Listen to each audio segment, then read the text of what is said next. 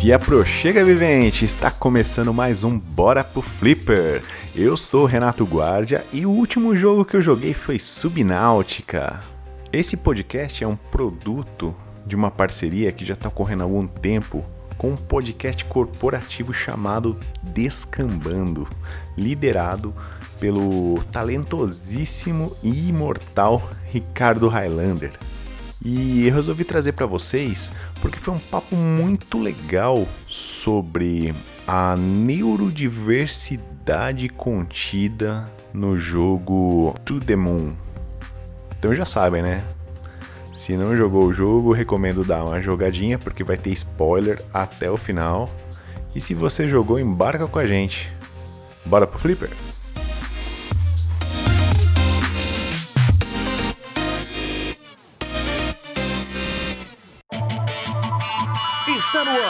Está no ar. O Bora pro Flipper. Uma iniciativa Flipperama de Boteco.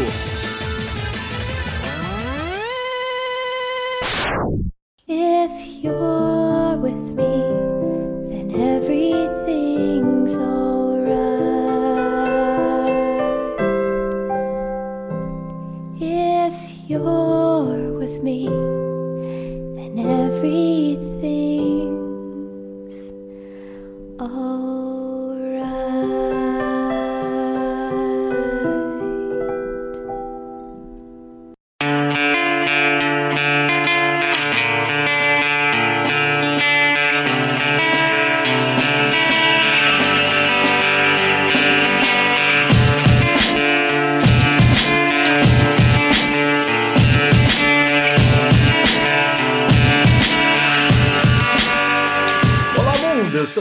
Ricardo Highlander e hoje eu tô aqui com o Renato do Reino de Guardia. E tô aqui também com a Maeli. E hoje o assunto vai descambar pra joia que é esse jogo To The Moon. Esse é o Descamba.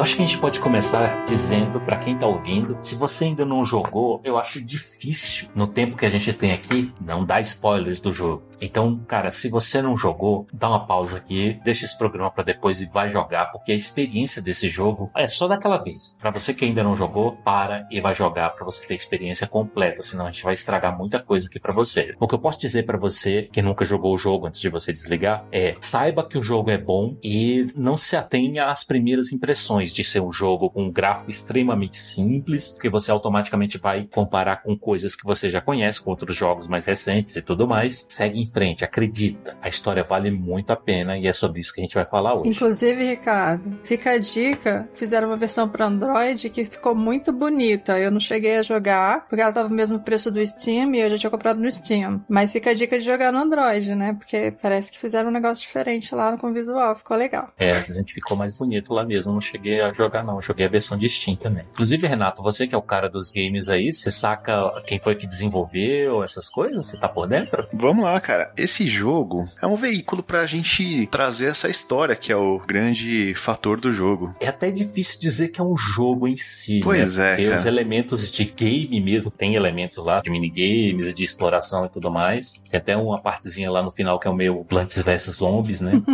Mas é difícil você categorizar como um jogo em si, né? Então, ele é feito baseado num motorzinho gráfico aberto aí pra todo mundo, que é um criador de RPG, o tal do RPG Maker. Ele não apresenta, vamos falar assim, dificuldade nenhuma pra você prosseguir. A plataforma game tá mais como um artifício pra você ter imersão na história, que a história é bem pesada, bem cheia de nuances e bem marcante também. É até bom pra dar uma quebra também, né? Que são sequências longas de diálogo, às vezes diálogo bem pesado e, Uhum. E reflexiva e de repente você tem uma quebrinha ali pra você fazer uma coisinha diferente, é bom pra dar aquela respirada. O criador chama-se Can Reeves Go. Ele fez isso no RPG Maker em 2011 e tem a cereja do bolo, que é a trilha sonora, que é feita pela Laura Shigehara, que é fantástica. Ah, é um dos pontos É, altos. a trilha sonora desse jogo é sensacional. Encaixou perfeitamente. Você começa a ouvir a trilha sonora, você entra na história. O jogo já começa com a trilha sonora, né? Justamente pra te pegar. O jogo nem é tão grande, né? Acho que umas 4, 5 horas você termina ele, né? Eu acho que eu fiz em três, sabia? Fez em 3 horas, olha aí. Eu acho que eu fiz em três, mas eu também dei uma acelerada em algumas partes, assim.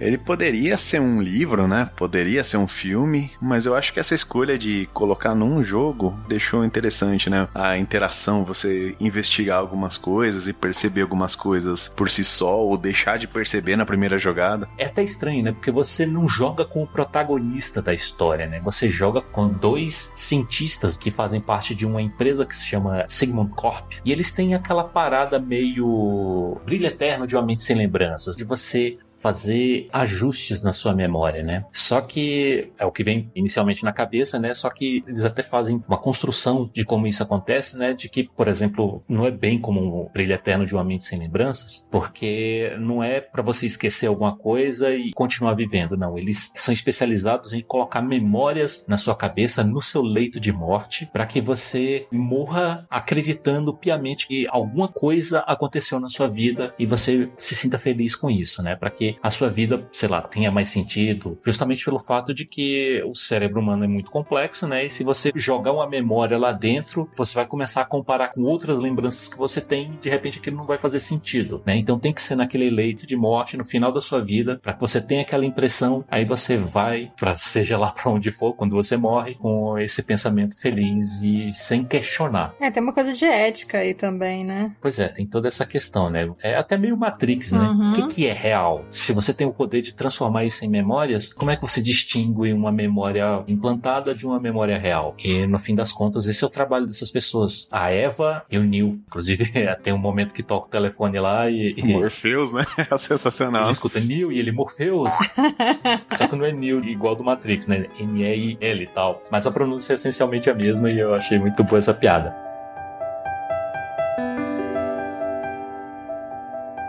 Tem o fato de que a nossa própria memória, ela já não é uma memória fiel. Ela é uma memória que nosso cérebro reconstruiu a partir do que a gente percebeu na hora. Então ela não é 100% certeira do que aconteceu. Se eu lembro de um fato, como se eu percebesse alguns aspectos, né, não dá para perceber o todo. Sim. Aí eu tenho aquilo e o resto é uma reconstrução do meu cérebro achando que aquilo aconteceu. E a cada vez que você lembra, é uma reconstrução nova. É verdade. Uma das coisas que esses dois cientistas fazem é que eles reconstroem as memórias como se fosse um mundo interativo lá. E para reconstruir essas memórias, eles dizem que usam informações públicas e as próprias memórias da pessoa com quem eles estão trabalhando, né? No caso, o Johnny. É interessante que as memórias mais recentes são, tipo, muito bem construídas, cheias de detalhes e tudo mais, mas conforme eles vão indo mais para trás nas memórias dele, elas vão ficando mais turvas, vão ficando menos detalhadas. As pessoas passam a ser só sombras, né? Porque se você for parar para pensar, numa memória muito antiga que você tiver, você vai saber que ah, tinham várias pessoas em volta de mim naquele momento, mas como eram essas pessoas? Você não sabe, você só sabe que eram pessoas. E as pessoas são só uns bonequinhos, né, pixelizados, você não tem detalhes nas pessoas. Isso eu achei bem interessante e entra muito nisso que o Renato falou. Agora você descreveu a minha memória normal, poxa.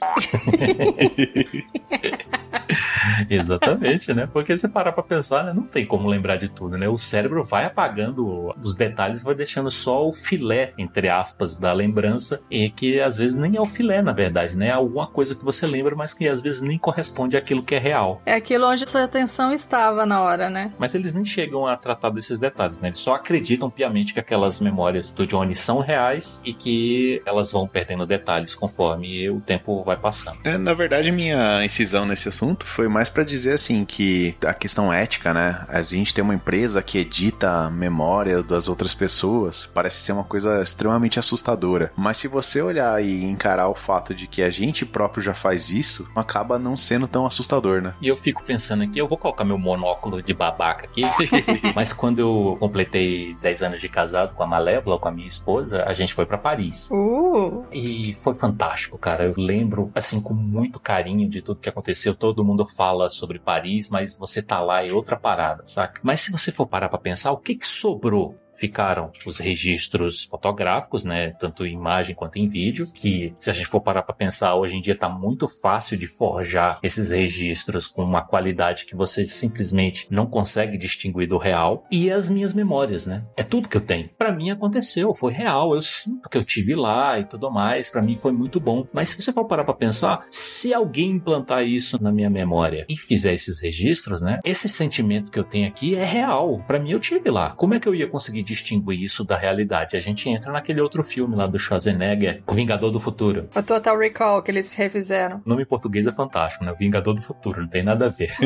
Mas tinha essa empresa, né? Que eles falavam, cara, pra que, que você vai viajar de verdade? Perder sua mala, ter dor de cabeça em aeroporto. Ficar um tempão no avião. É, essas coisas. Se bem que lá já era bem no futuro, né? Que já tinha viagem pra Marte e tudo mais. Não, a gente vai te vender uma memória de que você foi. Como eu tô falando aqui, né? Eu fui pra Paris e pra mim é fantástico. Eu quero continuar lembrando disso pra sempre. Será que se eu pudesse, ao invés de gastar uma grana viajando mesmo pra Paris, se eu pudesse comprar uma memória como eu tenho agora de que algo aconteceu e que foi fantástico, por um preço mais em conta, será que eu faria? Quão ético é isso? Se você concorda que vai mexer na sua cabeça, que vai mexer nas suas memórias, é ético? Tem todas essas questões éticas envolvidas e eles, acho que nesse jogo eles não discutem, mas teve uns jogos posteriores, né, uns capítulozinhos menores que eu não cheguei a jogar, que eles fizeram desse jogo, falam que a população é contra e tudo mais. É, inclusive, assim, trazendo um pouco pro mundo real. Eu acho, pelo pouquinho que eu conheço de neurociência, eu acho que é mais fácil você apagar uma memória do que você implantar uma nova. Porque bate um pouco aquele lance da hipnose, você tem que trazer algo que já tá lá mais ou menos. Existem casos, por exemplo, de pessoas que fizeram terapia porque elas achavam que tinham passado por alguma experiência traumática e saíram da terapia com uma memória vívida de terem passado por abuso sexual, por exemplo, e quando você vai investigar, elas não passaram. Aquilo meio que foi fabricado na sessão de terapia, mas não por má fé do terapeuta, talvez incompetência, mas não má fé, mas porque lá na pessoa já tinha uma tendência para acreditar naquilo, sabe? Alguma coisa da história e das lembranças dela dava ela uma dica de que isso podia ter acontecido.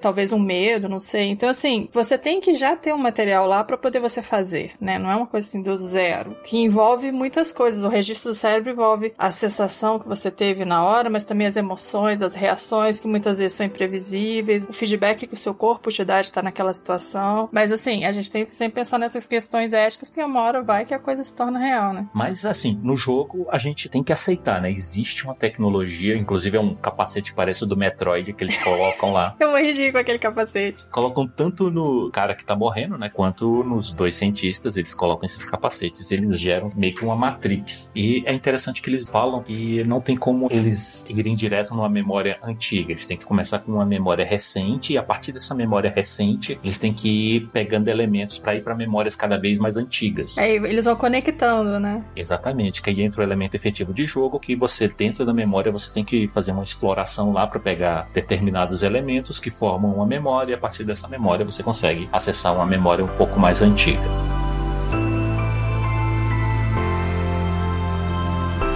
O lance é qual que é o desejo do Johnny? Por que, que ele contratou esses cientistas, né? Contratou essa empresa? Ele quer ir para a Lua. Lembrando sempre, ele não quer ir para a Lua, ele quer ter a lembrança de que na vida dele, em algum momento, ele foi para a Lua. Ok, eles até falam, não, tranquilo. Só que eles vão interrogar ele, né? Não ele diretamente, que ele já tá de cama, eles não tem como conversar com ele mais. Então eles pegam uma memória dele recente, justamente para conversar com ele, né? No momento em que ele já sabia que queria contratar o serviço, eles reconstroem um Johnny dentro dessa memória e conversam com ele, né? E ele fala, não, eu quero ir para a Lua. Beleza, mas por que que você quer ir para a Lua? Não sei. Ele não sabe dizer por que que ele tem esse desejo desejo. E o lance da empresa é que eles querem fazer a reconstrução dessa memória de modo que o cérebro aceite. Tem que fazer sentido. Então eles têm que identificar a base desse desejo para que eles possam reconstruir todas as memórias dele em sequência, fazendo sentido para que no final da vida ele acredite que foi tudo aquilo que aconteceu. E a partir daí que eles começam essa cena de localizam a memória e vão indo cada vez mais para trás na vida do Johnny. E aí que a gente começa a tomar conhecimento da história dele. É até interessante no começo, o lá, que é o Neil, né, que fica fazendo as piadas idiotas. Eu também faço muita piada idiota, então eu gostei do Neil, mas tem gente que não gosta. Eu fiquei com vontade de bater nele. E ele fala logo lá na primeira viagem que eles fazem, né? É, eu tô chamando de viagem, né? Mas na primeira reconstrução de memória que eles fazem lá, ele fala pra ela: olha, esse cara aí não é uma pessoa, ele é só uma reconstrução que o nosso equipamento tá fazendo, baseado nas memórias do Johnny, que tá lá na cama eh, morrendo, né? É um avatar. Só que ele pergunta, né? Tá, o que que eu sou? Que ele tá conversando lá, né? Com os cientistas, acreditando que é uma vida real tal. E fica aquela questão, né? Poxa, a gente pode resetar esse cara, você pode simplesmente matar ele e tal. Não é matar, né? Porque ele nem vivo tá. Mas fica aquela coisa, né? Ele tem todas as memórias do Johnny e tudo mais, ele acredita que tá vivo. Uhum. É interessante isso nesse momento, porque o Neil fala que, tipo, não me importo com esse cara aí. Se ele acha que tá vivo, daí a gente dá um reset nele e acabou. Só que aí, conforme vai passando a história, ele vai começando a se importar mais com Uhum. esses personagens que ainda assim estão dentro de memórias. E quando chega lá no final, que a gente vai ver, né, que qual que é a solução mesmo, né? Ele acha que é uma solução muito drástica fazer uma pessoa desaparecer da memória. Mas aí a gente entra em contato com a esposa do Johnny, né? Que é assim que a gente tem na primeira memória, ele tá na frente de uma lápide, logo na frente de um farol, e a gente vai descobrir que lá tá enterrada a River, que foi a, a esposa dele. E foi por isso que eu fiz questão de convidar a Maeli, porque a River tem características bem interessantes, né? Muito específicas mesmo, que em nenhum momento no jogo é dito qual a condição que a River tem. Só que a gente vai fazendo análises e vai chegando a uma determinada conclusão, que ela tem uma condição muito específica que seria de autista, não é, Miley? É, então, eles não falam diretamente, né? Se bem que eu já tava desconfiando quando eles chegam naquela cena da conversa com o médico e a conversa que eles têm com o casal amigo lá, que a amiga deles também era autista, né? Ali já fica óbvio que eles estão falando da que antigamente se chamava de síndrome de Asperger, porque eles mencionam Tony Atwood, que foi o cara que descreveu essa síndrome. Seria um tipo de autismo que permite a pessoa um funcionamento um pouco menos divergente dentro da sociedade chamada neurotípica, né?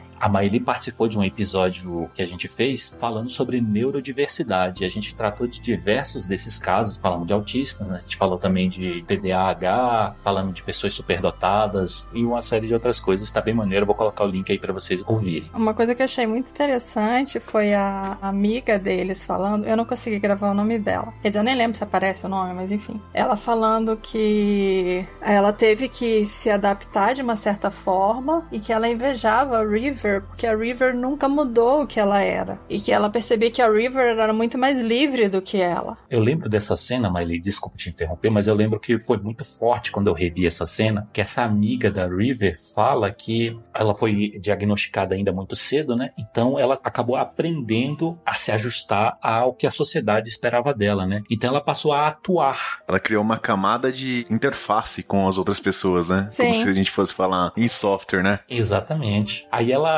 ficou tão especialista nisso que ela acabou se tornando atriz quando adulta. Eu achei interessante isso por duas coisas. Eu tenho acompanhado algumas discussões no Twitter sobre isso. Em inglês eles chamam de masking. Eu não sei qual é o termo que está sendo usado em português para isso. Não são só autistas que fazem isso. Masking é você disfarçar, você fingir que você é neurotípico, né? E é uma das coisas mais difíceis que tem de você desmontar depois. Porque o que é o masking? A pessoa aprende a observar os outros, porque o autista ele tem, em geral, a gente não pode falar que é uma característica do autismo, mas em geral os autistas eles têm uma facilidade de perceber padrões. Eles vão analisando as pessoas em volta para descobrir qual que é a reação adequada para aquela situação. Lembrando que algumas informações sociais eles não conseguem pegar, nem sempre esse algoritmo encaixa na situação, digamos assim, né? Eles vão observando para ver qual que é a reação adequada para essa situação. E aí a pessoa tem que lembrar na hora que ela tem que reagir agir daquela forma e não da forma como ela reagiria normalmente, para não causar uma impressão estranha nos outros, não causar uma reação contrária a ela. Isso é exaustivo, principalmente para as mulheres. O autismo ele não só se manifesta diferente em homens e mulheres, como as expectativas sociais também forçam reações diferentes e percepções diferentes. Então, as que não se adaptam, às vezes elas são mais percebidas como diferentes mais rápido. E isso também traz problemas. Então, tanto você mascarar e tentar se comportar como uma pessoa neurotípica, quanto você não se preocupar com isso e tentar ser você mesmo, as duas coisas pesam de uma forma diferente para a pessoa. E em algum momento, quem está interagindo percebe que tem uma incongruência naquela pessoa e não sabe classificar aquilo. Então a pessoa acaba recebendo de volta algum tipo de reação negativa do mesmo jeito. E os relatos que eu já vi foi de pessoas que se perceberam autistas, buscaram um diagnóstico na vida adulta, que é muito mais difícil de conseguir, e depois para desmontar esse hábito de mascarar as próprias reações é um trabalho longo e é um trabalho demorado e às vezes um trabalho difícil e é um trabalho de autoaceitação também. Ele tem um custo.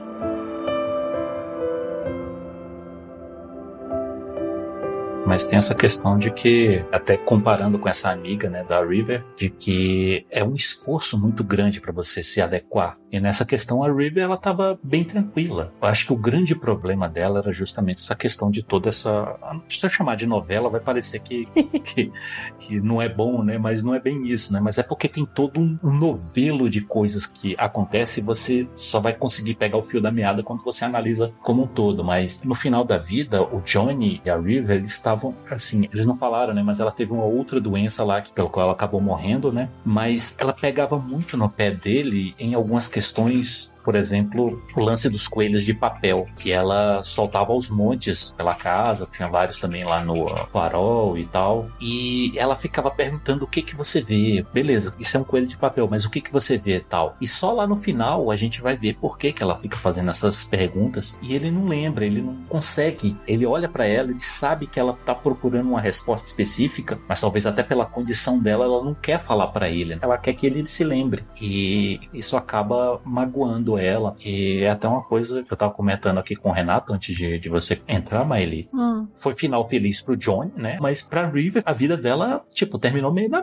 né, cara? Porque ela tava esperando o tempo todo que ele lembrasse de uma coisa muito específica, mas ele não lembrou. Ela ficou frustrada demais, né? Ela ficou com aquela ideia fixa, presa na cabeça e não conseguiu desenvolver a vida dela porque ela não conseguia fechar esse capítulo. No fim das contas, os cientistas, né, vão voltando ponto a ponto na vida dele, né? A gente vai tendo contato com a história da vida dos dois pela visão do Johnny, né? A gente nunca tem acesso à memória da River. Então toda a história é baseada no ponto de vista dele. Então a gente vai construindo toda essa história, né? Que eles conheceram na infância e tudo mais, e se apaixonaram, se casaram e acabaram comprando um, um terreno que era próximo de um farol e construíram uma casa lá e acabou que no fim da vida ele teve que escolher entre terminar a casa e custear o tratamento da River, mas acabou que ela morreu e ele finalizou a casa e tá lá triste e tá no, no leito de morte. Eu tive a impressão de que se ele terminasse essa casa, ele lembraria de alguma coisa, segundo a visão dela, né? Eu tive a impressão que ela tinha essa esperança. Aham. Se ele desse atenção pra casa, ele ia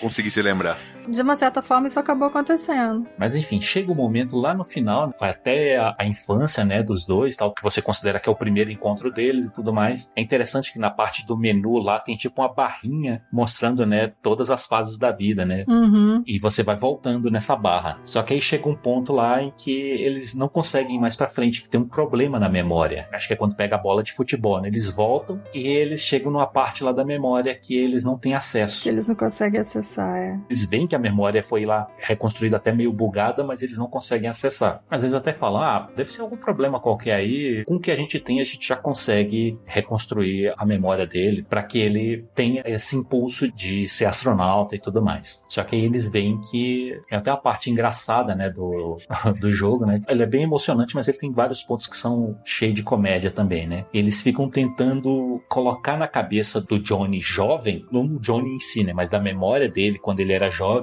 colocar na cabeça dele que ele precisa ir pra NASA, né? E ele, não, não tem interesse de ir pra NASA, então não quero, não, não tem interesse nenhum de ir pra essa merda tal. Eles simulam uma palestra da NASA no colégio dele. Foi muito engraçada essa parte, eu morri de. Foi engraçado essa parte, mas não importa o que eles fazem com o que eles têm, né? Eles não conseguem mudar o que aconteceu, né? Conforme eles vão indo para as memórias do futuro, memórias mais recentes no caso, eles veem que não tem alteração, né? E ele não tem esse impulso de se dedicar e virar um astronauta, né? É aquele desejo, ele continua desconectado, né? É até interessante que ainda bem que é um cara, sei lá, dá-se a entender que eles estão nos Estados Unidos, né? Porque se fosse aqui no Brasil, não, quero ser um astronauta. F***. Aí ferrou, mano. Entendeu? Não é que é impossível, né? Mas eles iam ter um trabalho ferrenho, ia ser pedreira, né? Mas eles acabam chegando nessa conclusão de que, bom, eles têm que voltar mais, né, no tempo para descobrir o que está acontecendo. É quando ele tem aquela ligação lá da empresa, né, pro Neil, e eles avisam que tem informações, acho que no prontuário do Johnny que eles não sabiam, né? Que é o lance de que mesmo sem ele ter problemas de coração, ele foi exposto a uma alta dose de, se eu não me engano, beta bloqueadores, alguma coisa Isso. assim Exato. na infância. E uma das consequências do uso desse medicamento é que ele pode perder a memória. Eu não sei se tem isso de verdade, certo? Não sei se isso é uma consequência real. Eu pesquisei. Fiz uma pesquisa super rápida, mega hiper superficial, e eu descobri que em 2009, que foi antes dele fazer o jogo, saiu uma, uma notícia sobre um estudo que levantava essa hipótese dos beta-bloqueadores poderem prejudicar memórias, diminuir a capacidade da pessoa recuperar algumas memórias. Em 2020 saiu outro comprovando que realmente funciona e que pode ser usado inclusive para tratamento de pessoas com síndrome de estresse pós-traumático. Mas é uma coisa assim que ainda tá muito na área da pesquisa e eles não têm como recomendar uma terapêutica para isso nem nada. Na época que o jogo foi feito ainda era uma hipótese, né? Nossa, que fantástico.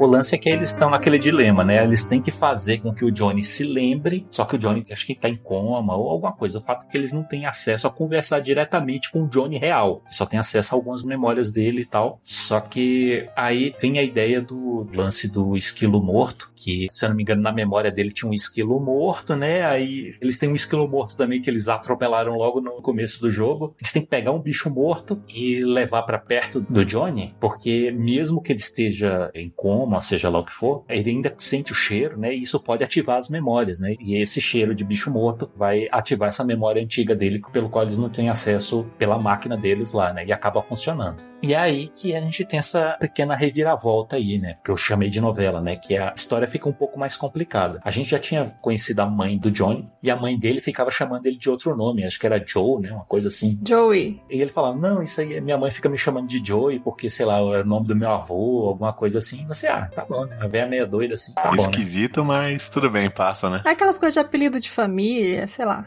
Mas aí você acaba descobrindo, nessa memória até meio sinistra, né? Meio quebrada assim tal, meio estranha. Na verdade, você vê lá o bonequinho, né? Que você considera que é o Johnny, né? Jogando bola lá e, ó, tá aqui o Johnny e tal. Aí quando você percebe, ele corre pra trás de um carro que a mãe dele tá dando a ré e a mãe dele atropela esse menino e o menino morre. Aí você, que porra é essa?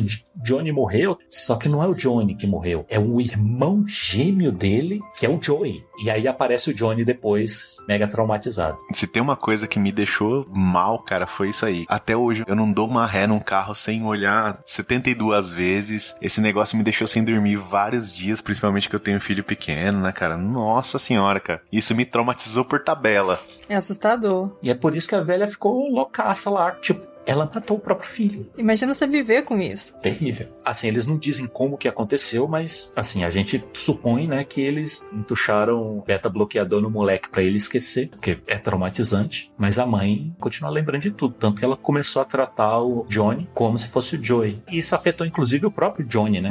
Porque ele absorveu algumas características para ele que eram do Joey, que é o lance tanto dele gostar de azeitona em conserva, né? Quanto do lance lá dos Animorphs, alguma coisa assim, Isso. que é um, um personagem lá que se transforma em bichos que o Johnny em si não curtia, não gostava, não tava nem aí. Só que o Joey gostava, né? Aí ele pegou isso pra ele também e ficou tudo meio zoado na cabeça dele. Sabe uma coisa que eu fiquei pensando? Se na verdade não foi a mãe que começou a tomar esses remédios, e ficou com a memória meio embaralhada começou a misturar os dois e acabou dando pro filho também. Porque ela começou a juntar os dois num só. E fica claro que o Joey, que morreu, era o filho preferido dela, né? Pois é. O lance é que a gente só tem a memória do Johnny pra resolver essa história, né? A gente não tem outras informações. Então o restante a gente pode só especular. E esse aqui é o interessante desse jogo, né? Ele não tem o final aberto igual outros jogos aí, mas o caminho até você chegar lá tem muitos pontos em aberto. Mas qual que é o ponto principal disso? É, ah, o cara esqueceu essa parte da vida dele e tudo mais, mas você fica pensando, o que que isso tem a ver com a história toda? O que que tem a ver com o cara querer ir pra lua e tal? É porque tem mais coisa, né? A partir dessa memória eles conseguem acessar outras. Antes disso, a gente ficava achando que o primeiro encontro do Johnny com a River tinha sido na escola tal. Ele foi lá e conversou com ela tal, chamou ela para sair, ela aceitou. Tem até as partes bem engraçadas lá que a gente vai tendo contato com as características dela que demonstram que ela é autista tal. Ele chama ela pra ir no cinema. Ele tá lá no cinema e ele cadê ela? E sai do cinema e, poxa, eu tô triste aqui, tomei um bolo. Aí ela sai do cinema e ela tava lá. Porque na cabeça dela, ele falou: Não, você quer ir no cinema comigo? Vamos. Só que não era pra estar junto, né? Não era necessário. Na cabeça dela, eles estavam assistindo o filme juntos, né? Só que ele tava esperando que ela estivesse do lado dele, né? E ela não apareceu tal. Mas o que mostra é que, primeiro, começa a ter umas memórias lá do Johnny com o Joey, né? Com o irmão gêmeo dele. Tem o lance lá do trenzinho, né? O Joey ganhou um trenzinho lá na feira. O Johnny queria ganhar o trenzinho também. Só que ele ganhou outra coisa. Ele não diz na hora o que que é. Não, eu já até dei isso daí. E fica esse relacionamento, volta na memória deles lá nesse festival. Primeiro, ele ganha o ornitorrinco no festival, que é um ornitorrinco de pelúcia que a gente tem contato durante todo o jogo e a gente não sabe dizer o que que é. E da onde que tinha vindo aquilo, né? O ornitorrinco que a River tá carregando o tempo todo, né? E você não sabe, ah, o que que significa isso. E ele ganhou esse ornitorrinco nesse festival, né? No negócio lá de ficar batendo na marmota, que é até outro elemento de game também, que você joga com o mouse. E ele se afasta e vai olhar para as estrelas. Aí é o momento talvez mais bonito do jogo em que ele encontra a River pela primeira vez. Uhum. E a questão principal é que quando aconteceu o lance do atropelamento, ele acabou também esquecendo esse primeiro encontro que ele teve com a River. E nesse encontro explica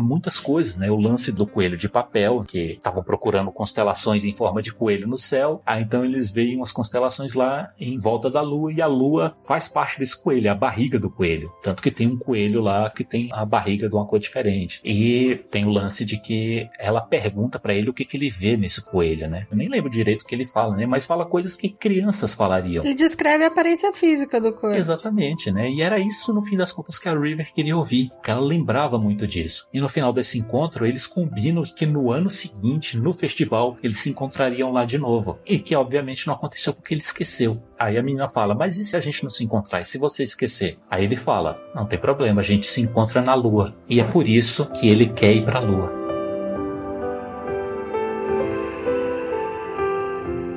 Tipo, moravam na mesma cidade, eles acabaram se reencontrando depois na escola. Só que ela já conhecia ele e ela tinha toda essa mágoa de que não conseguia entender por que, que ele não se lembrava do primeiro encontro deles. E ela levou isso durante toda a vida, né? E no fim das contas eles entendem isso. Os cientistas, né, entendem isso, de que é aí que é o cerne, né, da vontade dele de ir para a Lua. Só que eles chegam à conclusão de que a única forma de eles reconstruírem a memória dele para ele ir para a Lua é tirar a River da memória dele. A River posterior, né? Isso aí aí me fez lembrar, sabe uma coisa? Eu fiquei pensando, porque esse desejo dele de ir pra lua, com essa experiência que ele teve pré-trauma da perda do irmão, me fez lembrar muito da coisa do desejo na teoria do Freud. Que as pessoas vão fazer análise justamente para descobrir qual que é a origem daquele desejo. Daquela coisa que impulsiona ela, ela não sabe de onde que vem. Só que elas vão fazer isso justamente quando é um desejo que impulsiona alguma coisa que elas estão considerando como negativa, destrutiva, não funciona para a vida delas, né? E traz um pouco esse eco dessa ideia de que o desejo desejo está muito envolvido no que a gente faz. Você não consegue se motivar para uma coisa se você estiver desconectado daquela coisa. Se aquilo não fizer sentido para você, se aquilo não despertar alguma coisa importante em você, sabe? Você não pode forçar uma motivação. Né? Ela tem que nascer de uma coisa que realmente mexeu com você. Exatamente. Aí, no fim das contas, a doutora Eva chega a essa conclusão, né? Só que o Neil já tá tão envolvido na história. Esse é o momento que ele fala, né? Poxa, você não pode simplesmente tirar uma pessoa da memória da outra, né? Ainda mais uma pessoa tão importante que é a esposa dele. É uma evolução desse personagem. Isso é engraçado porque no início o Neil era muito cínico em relação à pessoalidade de com quem eles estavam lidando lá. E a Eva era toda mais cuidadosa e tal. E no final você vê o oposto. Ela indo para uma posição mais arriscada, mais técnica, vamos dizer assim, e ele mais preocupado com as pessoas. Eu acho que esse lance do Neil ser assim é meio que uma máscara, né? Ele é mais emotivo e ele joga essa própria máscara aí de ficar tirando, de fazendo piadinha, pra ele tentar não se envolver tanto, né? Mas eu acho que ele é o mais emotivo mesmo. É possível. Aí tem aquela sequenciazinha, né? Que a Eva meio que toma de conta da simulação, né? E o Neil fica preso lá e tem meio que aquele minigame lá de você ficar jogando samambaia na Eva zumbi. e você vai entrando nos cantinhos lá e relembrando memórias do Johnny, né? Mas aí o que a Eva resolve fazer é tirar o trauma do irmão gêmeo ter morrido, né? O irmão gêmeo volta a fazer parte da vida dele e a River sai, né? E aí a gente vai vendo as memórias sendo reconstruídas uma atrás da outra e toca aquela música super bonita que fica até meio triste, né? Você pensa, beleza, as coisas estão se acertando, né? Para que ele vá para a lua na memória dele. Só que aí a River não faz parte mais dessa história, né? Só que aí ela fala que no fim das contas ela fez uns ajustes lá baseado em informações públicas e na memória do Johnny, que é tudo que tem. E ela arriscou lá que a River em algum momento também se interessaria em ser astronauta, né? E é o que rola no fim das contas, né? Ô, Maylene, Oi. tem uma pergunta aqui. Tava conversando aqui com o Highlander. Essa questão, como eu posso dizer, essa condição neurológica, não, não era neurológica, essa condição psicológica da River, ela impede ela dela conseguir, sei lá, ser sincera com ele, olha, você não lembra que aconteceu em X data, quando a gente era criança tal, ela não conseguia expressar isso por um bloqueio? Então, esse foi um dos pontos que eu fiquei meio embatucada com a construção do personagem, tá? Não é que impede de ser sincera. Inclusive, uma das questões que as pessoas autistas costumam relatar é que elas são percebidas como sinceras demais, porque são extremamente diretas, elas não ficam Exato. pegando esses mecanismos, estratégias de falar as coisas diretas que a gente costuma usar, eles acham totalmente absurdo isso. Tipo, fala o que você tem que falar e pronto. Mas o autismo ele pode influenciar muito na comunicação, na forma como a pessoa se comunica. Pelo que eu percebi do jogo, a forma mais natural da River se comunicar e se sentir conectada com a pessoa era compartilhar uma experiência mediada por algo que os dois gostam. Por exemplo, eles assistirem o filme juntos. Eles precisavam comentar sobre o filme, eles só precisavam estar lá desfrutando da mesma experiência, sabendo que eles estão na mesma sintonia, digamos assim. Ou a experiência de contemplar as estrelas, que era uma coisa importante para ela, também era para ele. Inclusive, Maile, esse lance das estrelas aí é por isso que tem o farol. Na fantasia dela, né? As estrelas seriam milhões de faróis Espalhado pelo universo. e ela queria tomar de conta de um deles. né? Uhum, Que, exatamente. inclusive ela chama de Anya. É, o farol tem uma personalidade, tem um nome. Então a comunicação ela se dá de uma forma diferente. Agora, ao mesmo tempo, por causa das regras, isso eu acho que é desenvolvido com a socialização. Por causa das regras de socialização e comunicação da sociedade neurotípica, que seria a sociedade das pessoas que teoricamente não tem nenhuma condição muito diferente, elas serem tão ilógicas para uma pessoa neurodivergente e às vezes elas são colocadas de uma forma muito impositiva, isso gera uma ansiedade muito grande. Então, o neurodiverso, ele tem que fazer um esforço para se comunicar da forma que o neurotípico se comunica. Ele não tem segurança de que ele está dominando esse processo. Só isso já dá uma ansiedade, né? Ele não sabe como é que vai ser a reação e não é a forma natural dele se comunicar. Então, isso gera uma ansiedade muito grande. Existem algumas terapias que defendem ensinar as pessoas neurodiversas como é que elas se comunicam do modo neurotípico. Eu não sei o quanto isso é efetivo. Tem muita controvérsia a esse respeito. Porque aí entra naquela coisa que a amiga dela falou, o quanto que eu tô deixando de ser eu mesmo. E existe um movimento oposto, que é de tentar fazer as pessoas neurotípicas entenderem os neurodiversos. O equilíbrio tá no meio, mas é uma dança, né?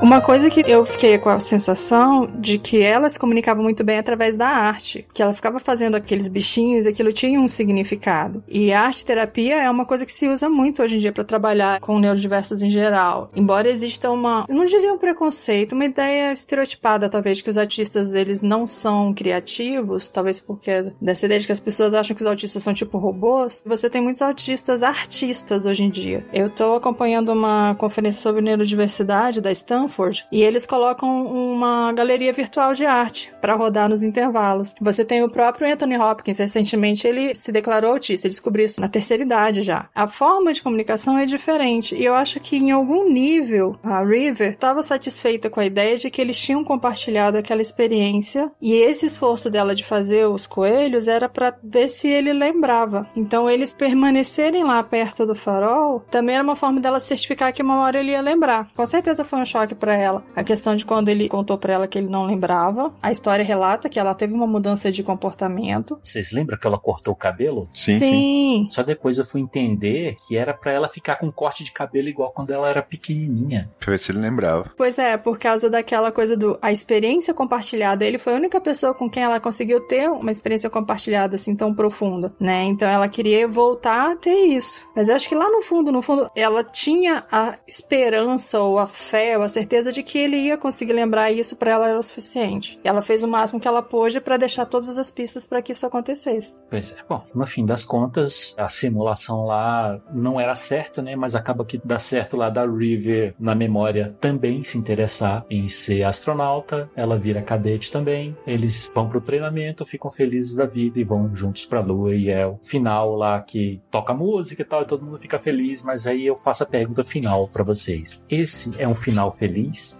pela visão do Johnny, que morreu feliz da vida indo pra lua, ou é um final triste, quando a gente pensa pelo lado da River? Olha, eu acho que ela teve o final feliz possível dela. E aí eu vou ser advogado do diabo agora. Eu fiquei muito pé da vida com o Johnny. Não por esse final específico, né? Mas todas as vezes que você vê ele interagindo com ela no, no que diz respeito aos coelhinhos e na conversa lá com o médico, eu tive a impressão de que ele não se engajava muito em entender o que ela tava querendo dizer. Pra ele era assim, poxa, ela é autista, beleza, é alguma mania dela. Vou entender, vou amar, mas eu não preciso entrar de cabeça nisso. É, tipo assim, não tô me conectando, tá? Ela é assim, ponto. Exato. Entendeu? Vou ficar no meu quadrado, você fica no seu. Eu fiquei meio chateada com o Johnny por causa disso. Então, assim, eu acho que pra River, talvez fosse legal ter aquela experiência alternativa que apareceu no final, né? Mas de alguma forma, o fato dela ter tido essa conexão real com ele em algum momento e dela acreditar que uma hora ele ia conseguir recuperar isso, pra ela, de uma certa forma, já foi um final feliz. Não foi um final ideal. Mas ela conseguiu achar alguma coisa. Porque senão ela podia ter chutado o balde também e falou assim: ah, se é pra ficar sozinho, eu vou ficar sozinho de verdade. Então você acha que é um final feliz com o Johnny, filho da p. Mais ou menos isso. Ele conseguiu um final feliz que satisfazia ele, né? Ele não só foi pra lua, como ele teve um relacionamento com uma outra River. Será que era isso que ele queria quando ele tava vivo? Não tô falando assim, que não foi ele que criou isso, mas. Tanto que depois que eles vão pra lua, né? Assim, todas as memórias são praticamente as mesmas deles, já envelhecidos, né? Só que aí a River já não tem todo aquele lance de ficar perguntando sobre o coelho. É, exatamente. E você, Renato? Final feliz ou final triste? Cara, eu acho que foi uma história daquelas que, sabe, quando dá tudo errado?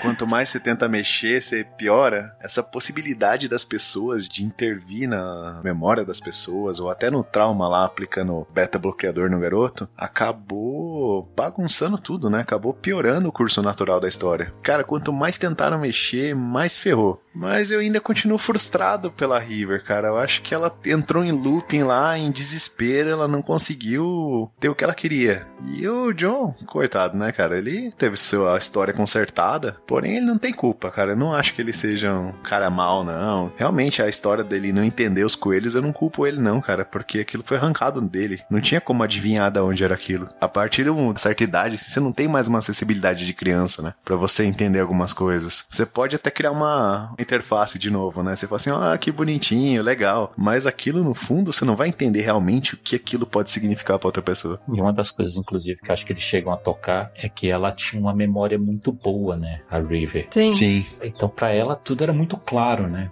Então, acho que ela queria muito que ele se lembrasse. Talvez essa tenha sido a grande frustração dela. E é por isso que eu acho que é um final muito triste, porque é um egoísta do caralho pagou pra ter uma memória bonita no final da vida. O happy ending dele, né? Maldade. É, e os outros que se f...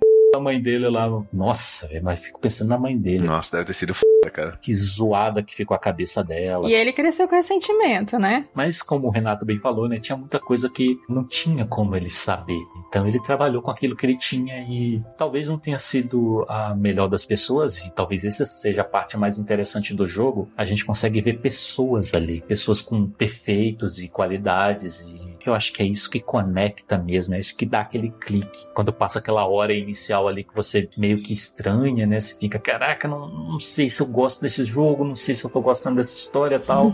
Mas aí depois que pega o ritmo, você vai embora e você vê que vale muito a pena. E se você ouviu a gente até aqui, você se for porque não tinha jogado ainda, já era, né? Não tem mais o que fazer, já não vai ser mais a mesma coisa, mas ainda assim, vai lá, cara. Vale a pena você ter essa experiência, mesmo que você tenha tomado todos esses spoilers. Malditos ninjas cortadores de cebola, né. Pelo amor de Deus, velho. Que história, velho.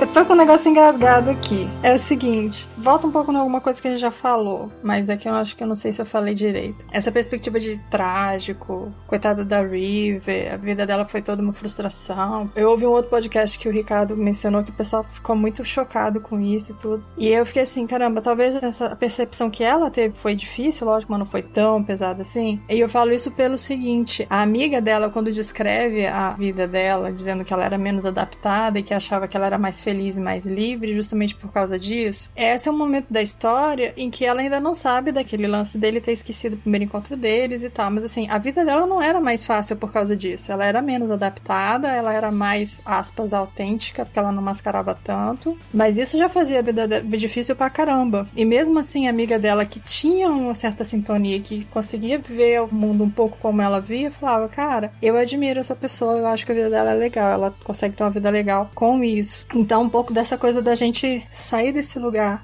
dessa visão neurotípica de caramba, isso é trágico, entendeu? O autista é trágico, a dificuldade dele é trágica. Às vezes não é tanto assim, às vezes tem outras coisas que a gente nem sabe que para ele ele curte muito, que trazem qualidade de vida, trazem satisfação e a gente não consegue ver porque a gente não tá na mesma sintonia. Eu queria botar isso pra fora. Perfeito. O lance é que, como eu falei, né? A gente tem a visão da memória do Johnny. Então a gente não tem como saber o que estava passando efetivamente pela cabeça da River, né? Então a gente tem essa impressão de que pode ser que ela tenha tido uma vida meio merda, sobretudo lá no final, né? Mas, como você falou aí, né? De repente ela tava bem, né? Ela só queria realmente que o Johnny lembrasse de uma coisa muito específica. É. E não rolou, né? Mas talvez no geral ela não tivesse tão ruim assim. Respostas que nunca teremos. Mas na vida real, no dia a dia, a gente pode se esbarrar com situações que envolvam pessoas assim e de repente ter uma visão um pouco mais aberta, um pouco diferente, né? Não ficar só naquela coisa do caramba trágico, não é igual eu e agora. Pois é, olha, muito obrigado mesmo por vocês estarem aqui até agora, certo? Todo mundo aí na loucura querendo almoçar já, eu também tô com fome. Gostei muito desse bate-papo, eu tava precisando conversar sobre esse jogo, essa é que é a verdade. Eu já tinha ouvido falar muito dele, todo mundo falando, ah, é legal, é legal, é legal. Eu falei, ah, não sei, eu tentei começar a jogar uma vez, aí, tipo, fiquei preso no lance dos gráficos tal, não fui muito pra frente, mas aí eu sentei e me dediquei e valeu muito a pena e eu acho que eu consegui expressar aqui agora e vocês também. E para você que tá ouvindo aí, coloca nos comentários qual é a sua relação com esse jogo, se você gostou, se você não gostou, se você ouviu até aqui acreditando que dava para jogar depois sem se importar com os spoilers e se for tá? Essas coisas, beleza? A gente sempre se despede então com um tchau coletivo. Então, tchau! Tchau! Tchau! Compartilhe nas redes sociais, não esqueça de curtir o vídeo e de assinar o canal. Tchau!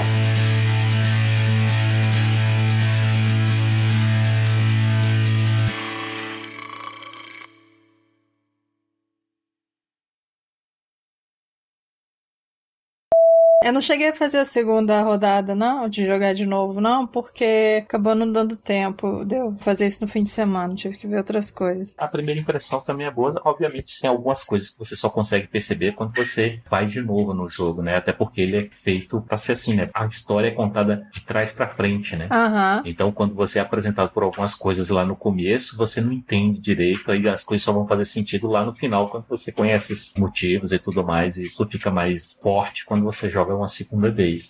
Só uma duas coisinhas. O lance da história do filme, né? Em 2018 eles falaram que iam fazer, acho que uma animação. Ah, é verdade, tem isso aí. Aí eu fui atrás do Twitter do cara. Em 2019 ele reafirmou que o negócio estava em andamento, mas que não podia ficar dando muito detalhe, porque você fazer um negócio desse demora alguns anos e tal. Então não dava para ele ficar atualizando. E aí eu até botei a pergunta lá se o Covid estava atrapalhando o andamento do projeto e tudo, mas ele não respondeu ainda não. O próprio criador do jogo? É, o, o Twitter dele. Porque não tem um Twitter da empresa do jogo, né? Tem um Twitter pessoal dele. Ele é a empresa, né? É uma equipe. E outra coisa que o pessoal fala, o visual do jogo, aquele visual mais antiguinho, menos realista e tal, eu achei uma das coisas mais fofas do jogo, além da música, foi justamente o visual. Ah, eu adoro, cara. Visual 16 bits, assim. Eu sou da geração Atari, né, gente? Eu tenho um texto que eu falo por que, que eu não gosto de Chrono Trigger. E uma das coisas que eu falo lá é por causa do visual mais antiguinho, assim. É porque você é triste, cara. Eu vou colocar o link aí para vocês lerem também. Inclusive, esse é o post com mais comentários aqui no blog. Vamos comentar lá, mas é importante dizer que de lá para cá eu já amadureci mais. Você ouviu o podcast Descambando. Todo dia 8, 18 e 28 no blog Conecta TI. blog.caixa barra TI.